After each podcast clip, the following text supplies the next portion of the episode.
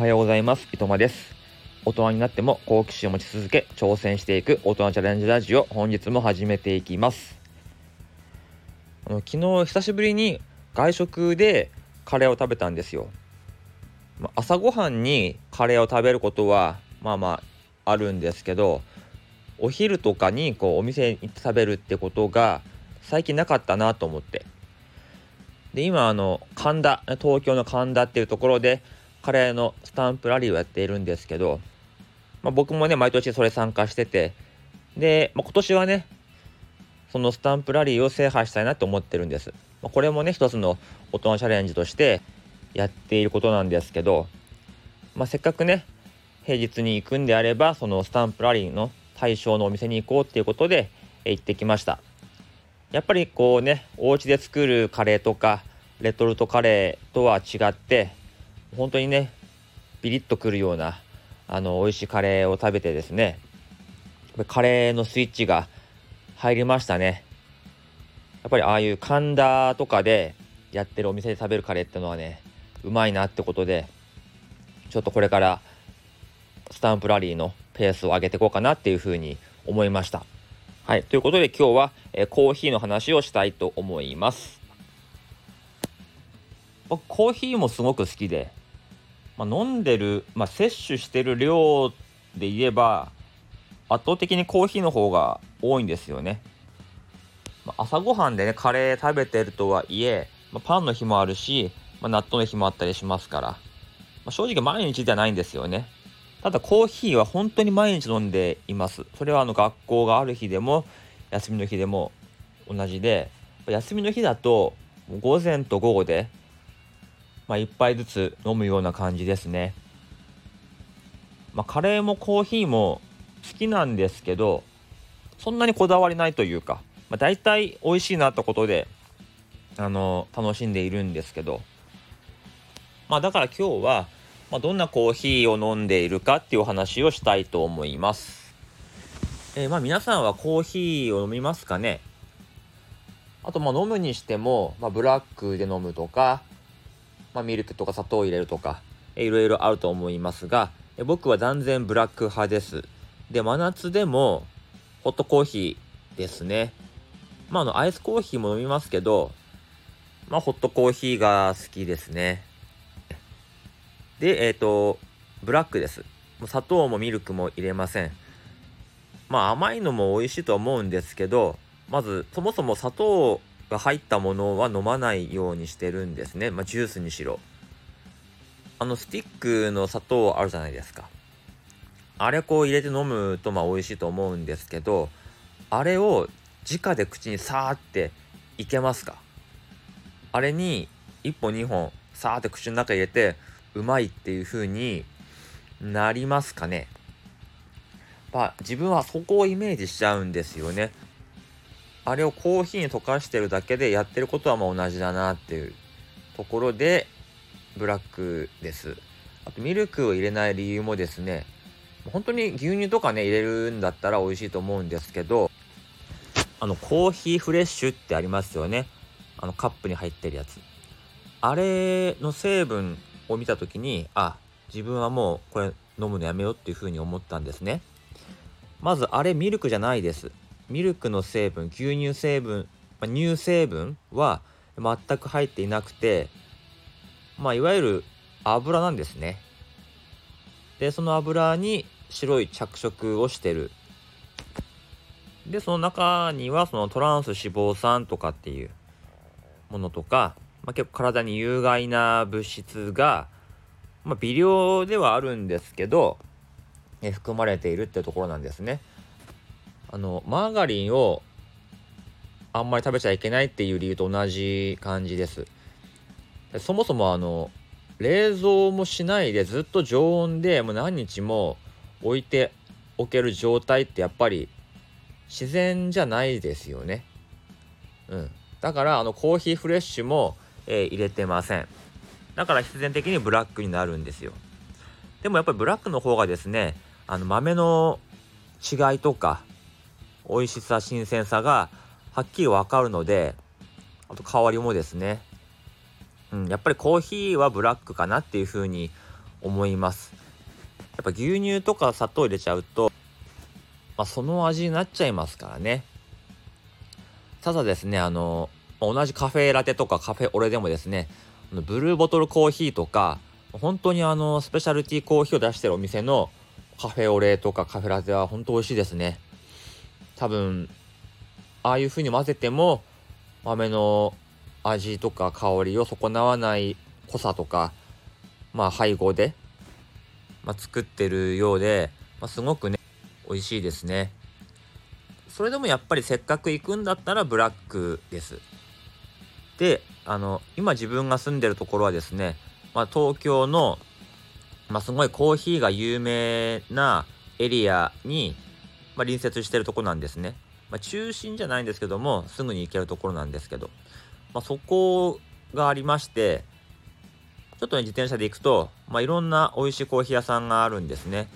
もちろんあのブラックのシングルオリジンといってあのブレンドしてない豆ですね。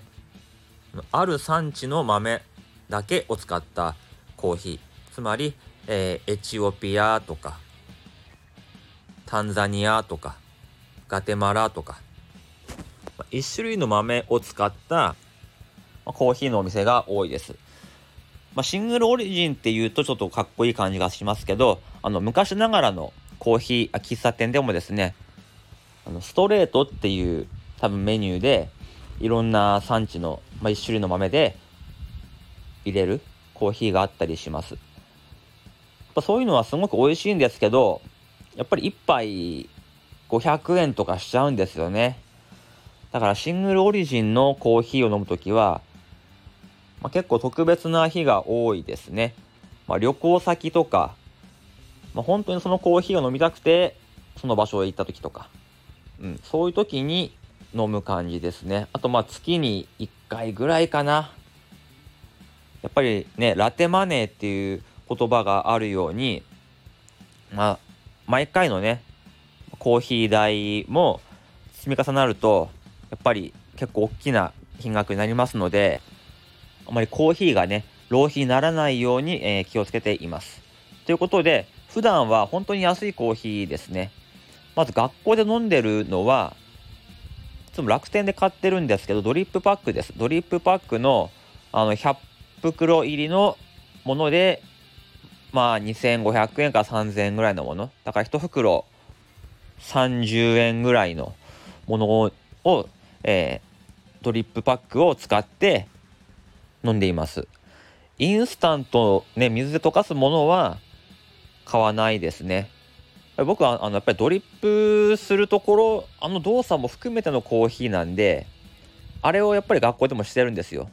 だからマグカップとビーカーね 理解ですか？らビーカーを持っててそのビーカーに 150g のお湯をポットで入れてで自分の机でドリップするんですね。あの30秒蒸らしてとか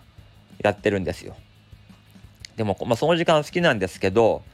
まあその時間に限ってでなんかこう生徒が体調悪いから保健室行きますとかなんか高校の先生がパンフレットを持ってきましたみたいな、まあ、そんなんでドリップの時間を中断させられちゃうことがあるんですよねあれがすごく嫌ですねまあ仕事中にそんな優雅にドリップしてるんじゃねえよって話なんですけども、まあ、そういう中断が入るとあお湯が冷めちゃうとか蒸らしがもう1分経っちゃったよとかいうふうに思っちゃうんですよね。まあ、手っ取り早くアイスコーヒー飲みたい時は近くの安いスーパーの、えー、サエルブラックっていう、まあ、缶コーヒーボトルのタイプの缶コーヒーかあとは UCC の無糖ってやつ。500ml これで、えー、90円ぐらいですね。これお得ですね。これ買っといて学校の冷蔵庫に入れておけば、まあ2日3日、それでいけるかなって感じですね。だから90割る3で、まあ1杯あたり30円。っていう感じですね。ドリップパックと同じぐらいの値段になりますよね。はい。お家ではですね、まあ時間ない時は、この学校で使ってるものと同じドリップパックを使っていますが、こちらはあの豆を買ってきて、焙煎してるものですけども、好きな豆を買ってきて、で、電動のグラインダーで、まあ、引いて、で、ペーパーフィルターでドリップする感じですかね。やっぱりあの、引いたばっかりの豆をドリップした時のあの、ぷくって膨らんでくる、あれがね、すごくいいですよね。あれを見てる時間がすごい僕はゆっくりしてる時間だなってことで幸せを感じるんですよね。あと最後にこれ良かったなって思うのが、あの、オリックスっていうね、企業がありますよね。オリックスの株主優待でですね、ハニーコーヒーのエスプレッソ2種類セットっていうのがあるんですよ。これ何かっていうと、あの、希釈するタイプ、薄めて飲むタイプの、えっと、まあ、コーヒーなんですが、えー、1500ミリ入ってて、でまあ、それを、まあ、お湯とかミルクで割って飲むんですけど、だいたい50杯ぐらい飲めるんですよ。本当にスプーン2杯ぐらいを、その原液を出してでお湯とかミルクで飲むと本当に美味しいコーヒーが飲めるんですよね。あの手軽に。なかなか朝はねドリップしてる時間がないのですごくこれはいいです。もうお湯とか牛乳があればすぐに美味しいコーヒーを朝から飲めるんですよね。はい。これはあのオリックスと株主優待で正解だったなっていう商品ですね。まあ、残念ながらオリックスは来年の3月の優待で、まあ、優待を廃止してしまうんですけどもね、まあ、最後もう一回これ注文しようかなって思っています。はい。ということで、えー、今日はですね、コーヒーの話をしました。えー、普段は本当に安いコーヒーを飲んでいるってこと。まあ、月に1回ぐらいご褒美として、えー、500円ぐらいのシングルオリジンのコーヒーを飲んでいるという話でした。あとまあ最後ですけども、まあ、修学旅行もですね結構コーヒーを飲むいいチャンスなんですけど、まあ、京都に行くと必ずね飲もうと思ってるのがあのアラビカ京都っていうちょっと人気のコーヒー店があるんですけども、まあ、そこに行きますねただすっごい並んでるんで、まあ、今年の6月に行った修学旅行はまあ、土日ってこともあって、もう時間オーバーでしたね。自由、これ並んでれば自由行動の時間がなくなっちゃうかなっていうレベルだったんで、断念してしまいました。はい。という感じで今日はコーヒーの話をしましたけど、まあ、なんでね、急にコーヒーの話をね、えー、したかと言いますと、えー、マネテダオのメンバーであるニコさんはですね、この夏、コーヒーの焙煎にチャレンジしてるっていうことで、あの、X の方でもですね、投稿されているんですね。なかなかね、焙煎って